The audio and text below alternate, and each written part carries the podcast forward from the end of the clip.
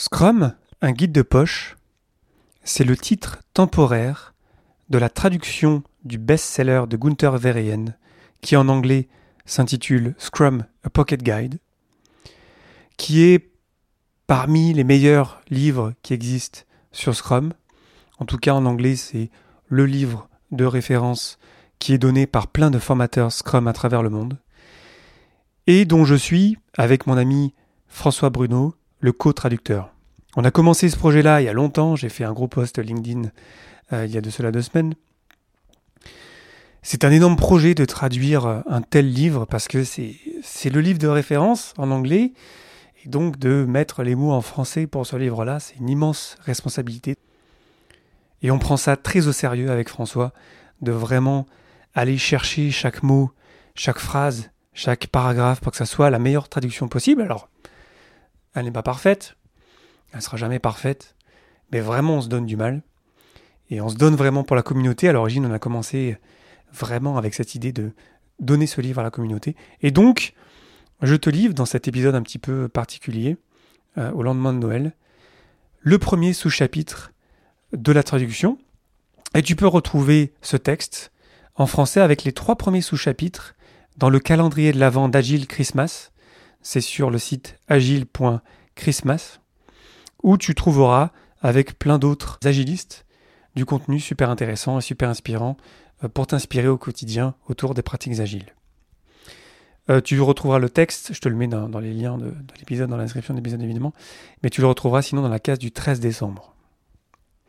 J'en profite pour remercier les relecteurs et relectrices qui ont donné de leur temps pour euh, challenger la traduction qu'on a faite avec François. Merci infiniment Christophe Guéchet, Nejma Saïdani, Farouk Choulak, Guillaume Léon, Guillaume Deleplace et Cédera Randria. C'est vraiment très précieux en fait de se faire challenger sur une telle traduction. Donc merci, merci, merci infiniment. Et euh, le livre devrait sortir début 2022. Donc euh, ça va être publié par l'éditeur de Gunther Verheyen, donc l'auteur du livre. Nous, on n'en est que les traducteurs. Euh, et, donc après, évidemment, je te tiendrai au courant de la, sortie de ce livre-là. Parce que c'est un énorme projet, parce que c'est, j'espère, vraiment quelque chose qui aura un superbe impact dans le futur, dans, dans l'agilité en général. Et donc, j'arrive enfin avec le premier chapitre qui s'appelle Le paradigme agile. Et le premier sous-chapitre s'appelle Évoluer ou ne pas évoluer. L'industrie du logiciel a été longtemps dominée par le paradigme des représentations et des croyances industrielles basées sur d'anciens processus et de vieilles théories de production. Un élément central dans cette étendue de connaissances, de points de vue et de pratiques, était la conviction taylorienne que l'on ne peut pas faire confiance aux travailleurs pour accomplir leur travail de façon intelligente, autonome et créative. On attend d'eux de réaliser uniquement des tâches prédéfinies qu'ils peuvent exécuter sans avoir à réfléchir. Leur travail doit être préparé, conçu et planifié par du personnel plus expérimenté. En plus de cela, des superviseurs hiérarchiques doivent surveiller scrupuleusement l'exécution de ces tâches méticuleusement préparées. La qualité est assurée en bout de chaîne par l'acceptation des bons lots de livrables et le rejet des mauvais. Les récompenses pécuniaires sont utilisées pour stimuler le comportement souhaité. Les comportements indésirables sont punis, la bonne vieille stratégie de la carotte et du bâton. Les failles considérables de l'ancien paradigme appliqué au développement de logiciels sont connues et bien documentées. En particulier, les Chaos Reports du Standish Group, Standish 2011, Standish 2013, ont à maintes reprises révélé les faibles taux de succès d'une approche traditionnelle dans le développement de logiciels. Bon nombre de lacunes et d'erreurs qui en résultent vont bien au-delà de niveaux de tolérance acceptables. La réaction générale fort regrettable, semble avoir été de réviser les attentes à la baisse. La définition du succès dans le paradigme industriel est faite de la combinaison du respect des délais et du budget tout en incluant l'ensemble du périmètre. On a fini par accepter que seulement 10 à 20% des projets informatiques soient couronnés de succès. Bien que ces critères de succès puissent être contestés, c'est la promesse de ce paradigme. Il est devenu communément admis que le résultat soit de mauvaise qualité et que plus de 50% des fonctionnalités des applications logicielles développées de manière traditionnelle ne soient jamais utilisées. Bien que ce ne soit pas consciemment et largement admis, le paradigme industriel a plongé le monde du logiciel dans une crise très grave. Beaucoup ont tenté de dépasser cette crise en renforçant la démarche industrielle. On a cherché à rendre le travail préparatoire encore plus exhaustif. On a créé davantage de plans, prévu davantage de phases, produit davantage de schémas. On a réalisé davantage de travail en amont en espérant que le travail lui-même serait exécuté de façon plus efficace. Comme les taux de réussite n'augmentaient pas, la pensée industrielle en a déduit que les instructions n'étaient pas assez claires et détaillées. Mais l'idée de base selon laquelle les travailleurs avaient besoin d'être dirigés est restée. La supervision fut augmentée et intensifiée, des instructions encore plus détaillées furent transmises. Pourtant, peu d'améliorations ont suivi. Beaucoup de défauts d'imperfections ainsi qu'une piètre qualité ont subsisté et ont dû être tolérés.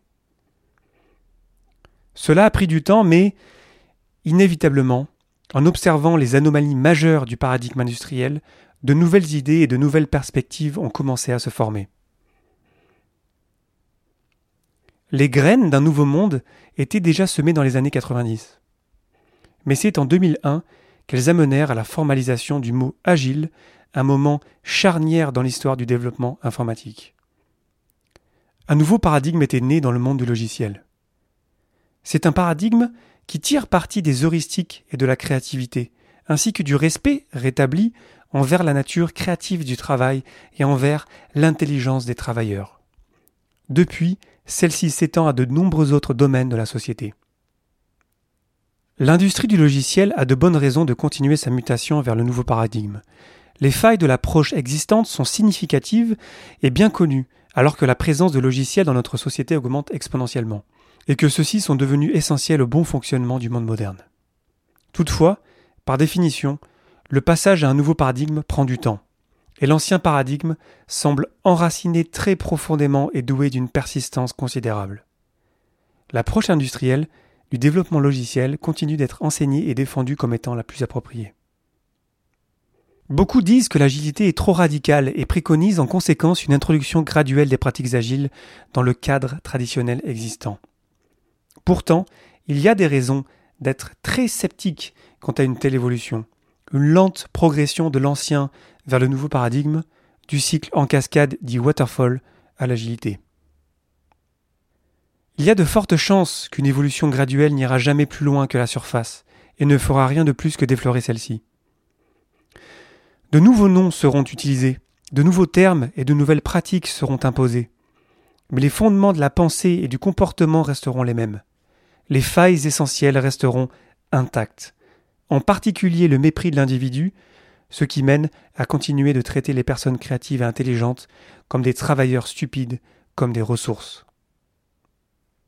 Préserver les fondements traditionnels signifie que l'on conserve les données existantes, les indicateurs et les normes en place. Le nouveau paradigme sera donc jugé par rapport à ces derniers. Toutefois, des paradigmes distincts de par leur nature sont composés de concepts et d'idées fondamentalement différents, le plus souvent antinomiques. Il n'est pas censé de comparer les paradigmes industriels et agiles. Il faut de l'honnêteté intellectuelle pour accepter les graves défauts des anciennes pratiques.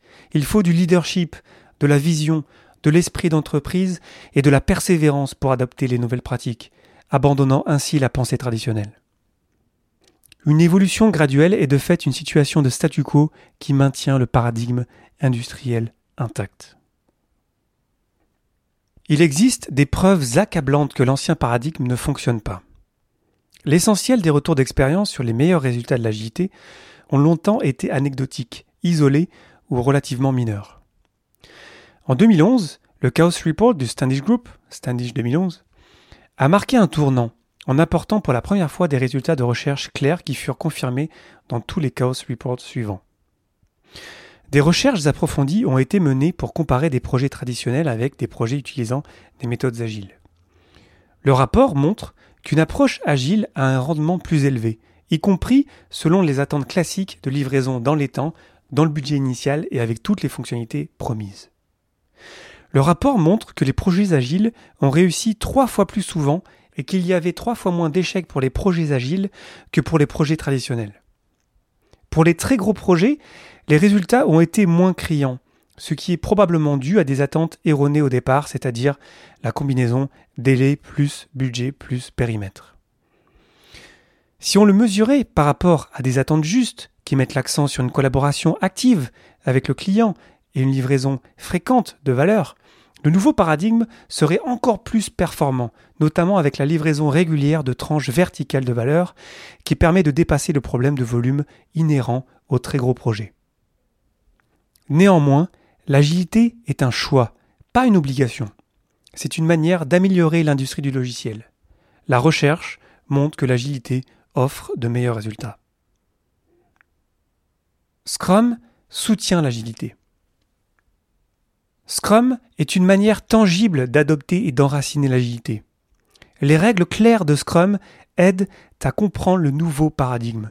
Le nombre restreint de prescriptions invite à l'action immédiate et entraîne une assimilation plus fructueuse et plus durable du nouveau paradigme. En utilisant Scrum, les personnes développent de nouvelles manières de travailler. Par la découverte, l'apprentissage basé sur l'expérimentation et la collaboration. Ils développent une nouvelle manière d'être et entrent dans un état d'agilité.